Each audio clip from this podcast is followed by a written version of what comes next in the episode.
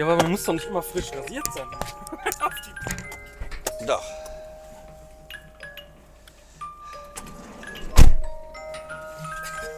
Warum? Das hört zum Ritual. Achso, sind wir schon auf Sendung Ja, mit anderen ja. Worten. Ja, fahre ich das auch mal. Ja. dass meine Privatsphäre gerade hier Hm, nicht mehr besteht. Oh, das ist der Pauli, der Hund von unserem Nachbarn. So. Ja, ich sag mal Hallo, liebe Community. Hallo, sag ich auch. Das war der Walter, aber ihr kennt ja inzwischen seine Stimme und seine sympathische Ausstrahlung, Ja, das wüsste ich aber. Ey. die sich schon bei der Stimme bemerkbar macht. Dann würde ich aber nicht mehr so gerne leben wollen, wenn ich eine sympathische Ausstrahlung hätte. Sag, hast du. Nee, stimmt, hast du nicht. Nee, hab ich auch nicht. Komischerweise. Außer wenn du so ein bisschen denkst, äh, es würde dich keiner beachten. Ja. Dann hast du eine sympathische Ach so, Ausstrahlung. ah. 250 Muss ich da noch dran arbeiten? Ja, hallo. Erstmal, wir freuen uns, dass wir wieder auf langer Tour sind. Wir fahren heute nach Mainz ins Kabarett, in die Kabaretthauptstadt. Ja, genau. Und wir sind dort dann auch wirklich im Kabarettarchiv. Also dort, wo wir gesammelt werden, unsere Kollegen gesammelt werden, Oh. unsere Plakate, unsere Kritiken, unsere Fotos. Sowas wird da alles gesammelt. Ja, ja. Und bei mir ist es natürlich so, dass ich hauptsächlich jetzt gesammelt werde im äh, Stadtarchiv Paderborn. Ah, ja. Das wollte damals zwar auch Mainz haben, also mein Vorlass. Ne, der Vorlass ist das, was man schon zu Lebenszeiten abgibt. Ja. Nachlass nach dem Tod. Ne. Ich, so. ich sag's nur, Ich bin mal gespannt, wie du nach dem Tod das da so abgeben willst. Gehst dann dahin? ja eben, das machen dann die Erben und die geben nicht alles ab Ja, oder ich weiß nicht was. Ja. Und deswegen bei mir sammeln die den Vorlass.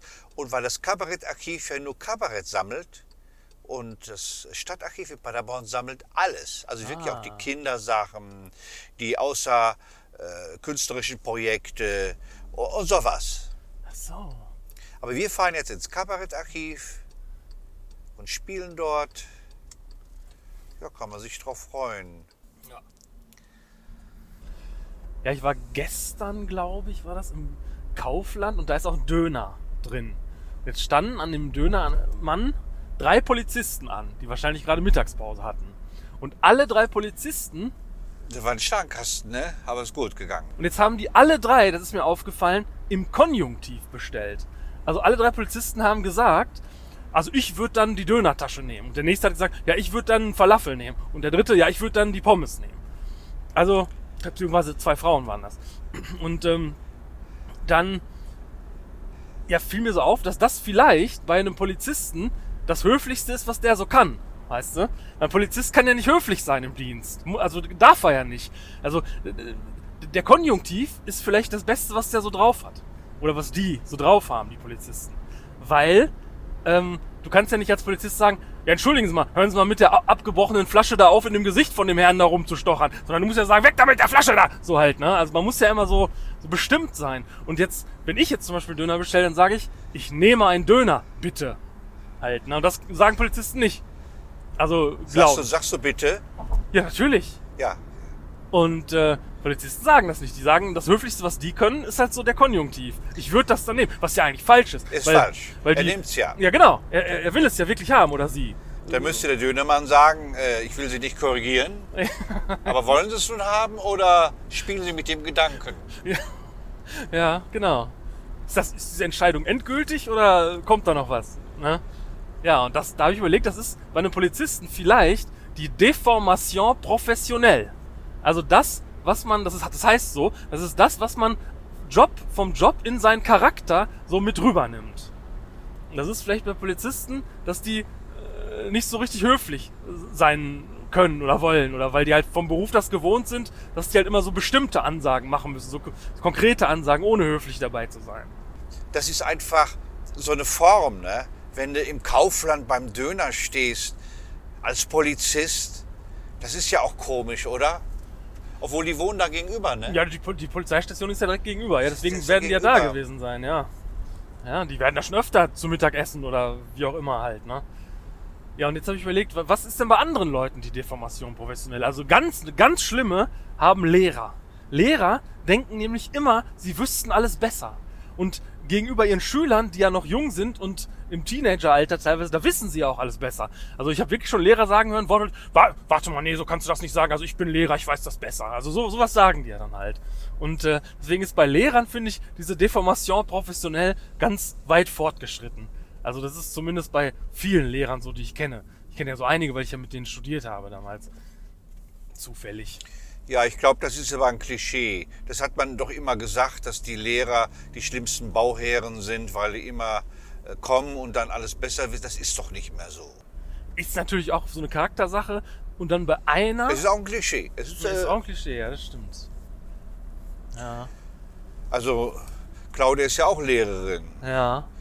Und also ich habe nicht den Eindruck, dass sie so das Gefühl hat, dass sie alles besser weiß. Ja, ich habe auch eine Freundin, bei der war das anfangs so. Das, das gab sich aber nach so ein paar Jahren. Also auch weil ich es ihr mal direkt gesagt hatte. Also danach hat sie das Ach, dann wirklich? aber. Ja, Ja. danach hat sie das dann aber auch nicht mehr gemacht. Also. Ja. Also ich mache das manchmal so aus Witz bei Claudia. Wenn sie so einen Kuchen lecker findet, dann sage ich zu ihr, äh, ja, du hast, du hast von Kuchen keine Ahnung, deswegen kannst du den so genießen. Wenn ich den esse, ich schmecke sofort, wie der aufgebaut ist, weil sie sich dann immer so schön ärgert über mich. Ja. Muss man doch mal machen, solche Witze. ja, na klar. Zumal so ein bisschen was dran ist. Ja. Du hast ja, glaube ich, auch bei Paderborner Brot nicht meinen Geschmack, ne? Nee, ich, ähm, Das Billigbrot, was du da gut ich finde findest. das Billigbrot am besten. Also das, das Gute vom Bäcker, das ist, finde ich gar nicht so gut. Ich finde das Billigbrot aus der SB-Theke im ja, Kaufland schon wieder gut. Naja, das, das muss ich natürlich dann akzeptieren.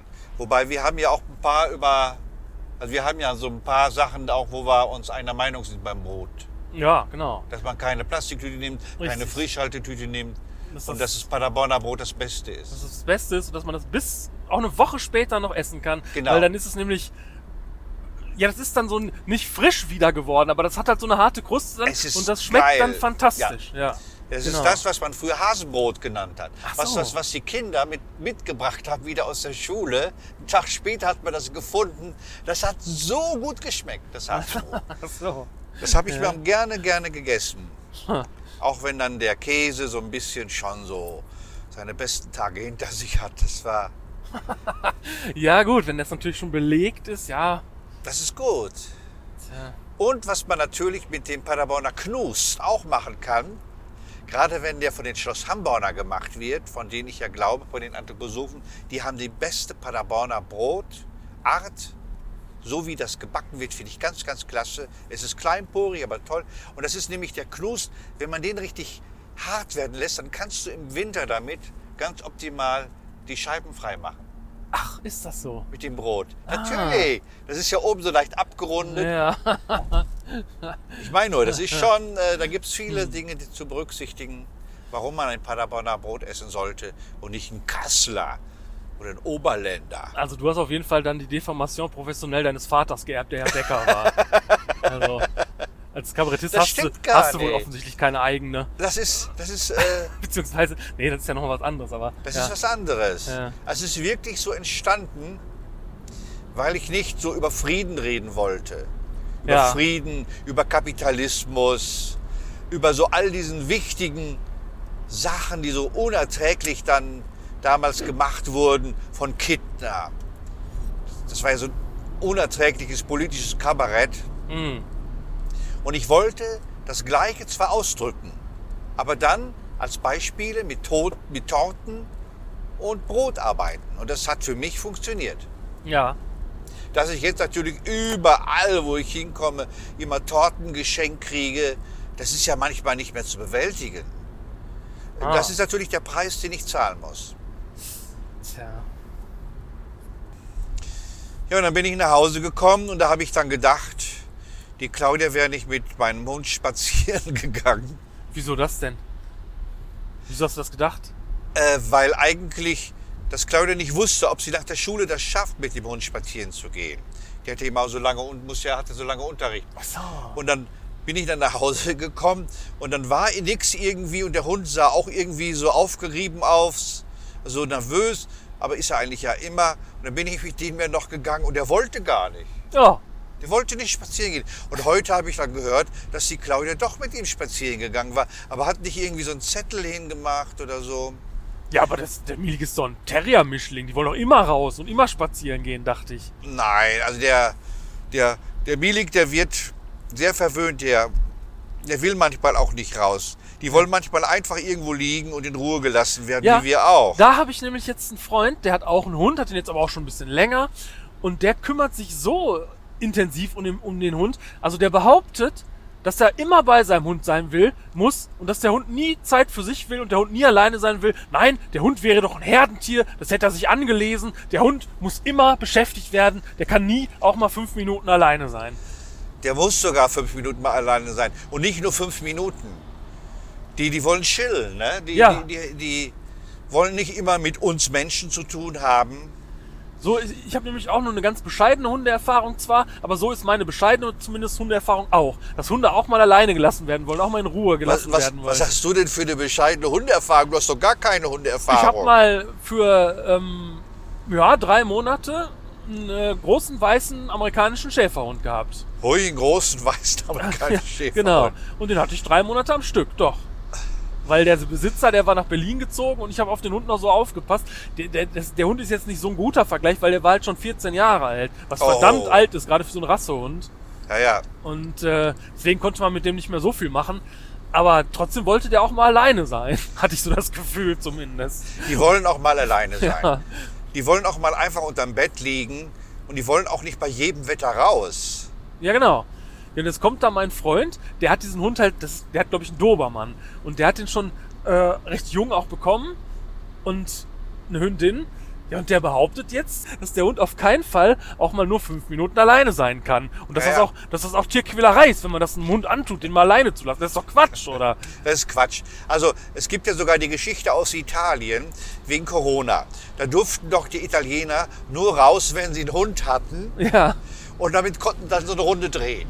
Ja, das genau. hieß also, dass alle in der Familie mit dem Hund, den sie hatten, spazieren gehen wollten, damit sie selber mal rauskommen. Ja, ja, genau. Das hieß, die italienischen Hunde haben sich dann alle in die hinterste Ecke unterm Bett versteckt, damit die bloß nicht wieder raus müssen. ja. Ja. Und gestern wollte er nicht raus. Und ich habe den dann sogar noch mitgenommen, als ich mir eine Pizza geholt habe, damit er noch mal andere Menschen sieht, damit er mehr rauskommt. Und der hatte eigentlich gar keinen Bock mehr. Aber heute habe ich gedacht, da kam er an mit dem Ball wieder zu mir. Ich muss ihn mehr so fordern manchmal. Ah. Also die wollen ja nicht nur spazieren gehen, sondern die wollen auch ihr intellektuell, ihr, ihr Intellektuell, ihr Intellekt, die wollen auch ihr Intellekt schulen. Genau, das war es richtig. Die wollen ihr Intellekt schulen. Und da habe ich dann heute mit ihm Bälle verstecken gemacht. Ah. Und das macht er sehr gerne. Ach, du versteckst den Ball und er sucht den dann? Ja, ja, aber ganz toll. Der muss dann vor der Tür stehen bleiben. Und dann mache ich die Tür auf und sage, wo ist der Ball? Und dann rennt der da rum. Der guckt wirklich auch drin in Schubladen, Ah. weil er auch manchmal darin liegt. Ach so? Darf es nicht so einfach machen. Ja. Hinter Kissen. Und das muss ich mehr mit ihm machen. Weil der Hund ist eigentlich sehr, sehr klug. Man muss das aber wirklich auch ein bisschen pflegen. Das ist wie bei Menschen. Wenn du einen klugen Menschen nicht forderst, dann verkümmert er. Auch seine Klugheit verkümmert. Gewinnspiel. Badums. Hallo Community, denkt doch unbedingt an unser Gewinnspiel. Wenn ihr mal mit Walter, dem tollen Walter und mir, dem tollen Erwin, auf eine Tour mitfahren wollt und sei es nur ein Auftritt, dann meldet euch bei uns. Und in diesem Preis, das ist ein super Preis, da ist nämlich drin die Fahrt mit uns gemeinsam. Wir machen dann ein gemeinsames Podcast zu dem Auftrittsort. Ihr könnt sehen, wie der Walter auf einer Leiter steht und das Licht anbringt und wie ich immer hin und her renne und ganz nervös bin. Und nachher gibt es einen Wein. Und wenn wir ganz weit weg sind, meinetwegen mal in Luxemburg oder in der Schweiz, wo wir auch gastieren, dann bezahlen wir euch sogar ein Hotel. Aber schreibt uns nicht nur einfach, sondern macht auch eine Bewerbung, warum wir euch gerade nehmen sollen. Was macht euch interessant? Und das schickt dann zu Erwin und zu eurem Walter. Ne? Denkt an unser Gewinnspiel. Gewinnspiel at erwingrosche.de.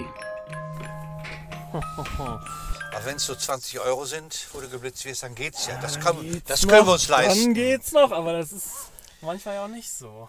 20 Euro können wir uns leisten. Also das Mhm. mach ruhig. Trotzdem muss es nicht sein. Nein. Aber dass es 20 Euro überhaupt noch gibt, das hätte ich gar nicht gedacht, weil es ist doch so viel teurer geworden. Und dass es das jetzt wirklich ich nur für 20 Euro geblitzt wurde, das ist ja Ist quasi wirklich komisch, ne? komisch.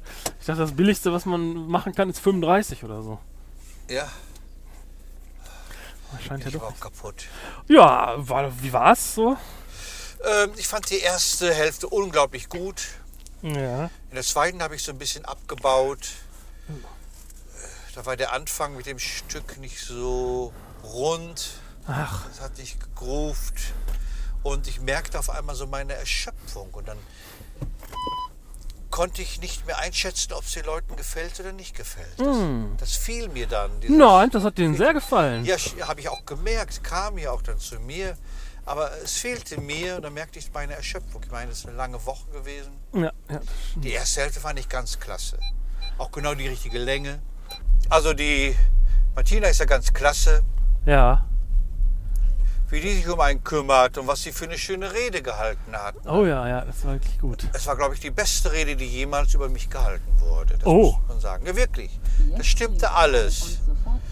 War natürlich ein bisschen zu viel gelobt, Ja. aber es, ist, es gab einen guten Effekt, um auf die Bühne zu gehen. Mhm.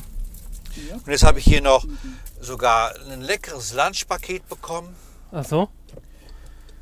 Ein ganz tolles, da freue ich mich jetzt drauf, weil ich habe hab jetzt auch Hunger. Ah. Tolles Publikum Ja, das Publikum war wirklich gut. und es machte mal wieder Spaß, ein ganzes Programm zu spielen vor einem ganz normalen Publikum. Ja, und vor allen Dingen auch mal n- nicht in Detmold oder Paderborn oder so. Genau. Das war schon gut, ja. Sondern da, wo es was zählt, im Kabarettarchiv. In der Hauptstadt des Humors in Mainz. Ja, genau. Ja, so ist es ja. Also unser, was heißt das, Simile, unser, Unser Semile, ja. unser Resümee ist, äh, das hat gut getan, hat Spaß gemacht. Leute, bleibt so wie ihr seid, macht es gut und denkt an unser Preiserschreiben. Ja, unbedingt. Das das Mitmachen, mitmachen. Richtig fett mitmachen.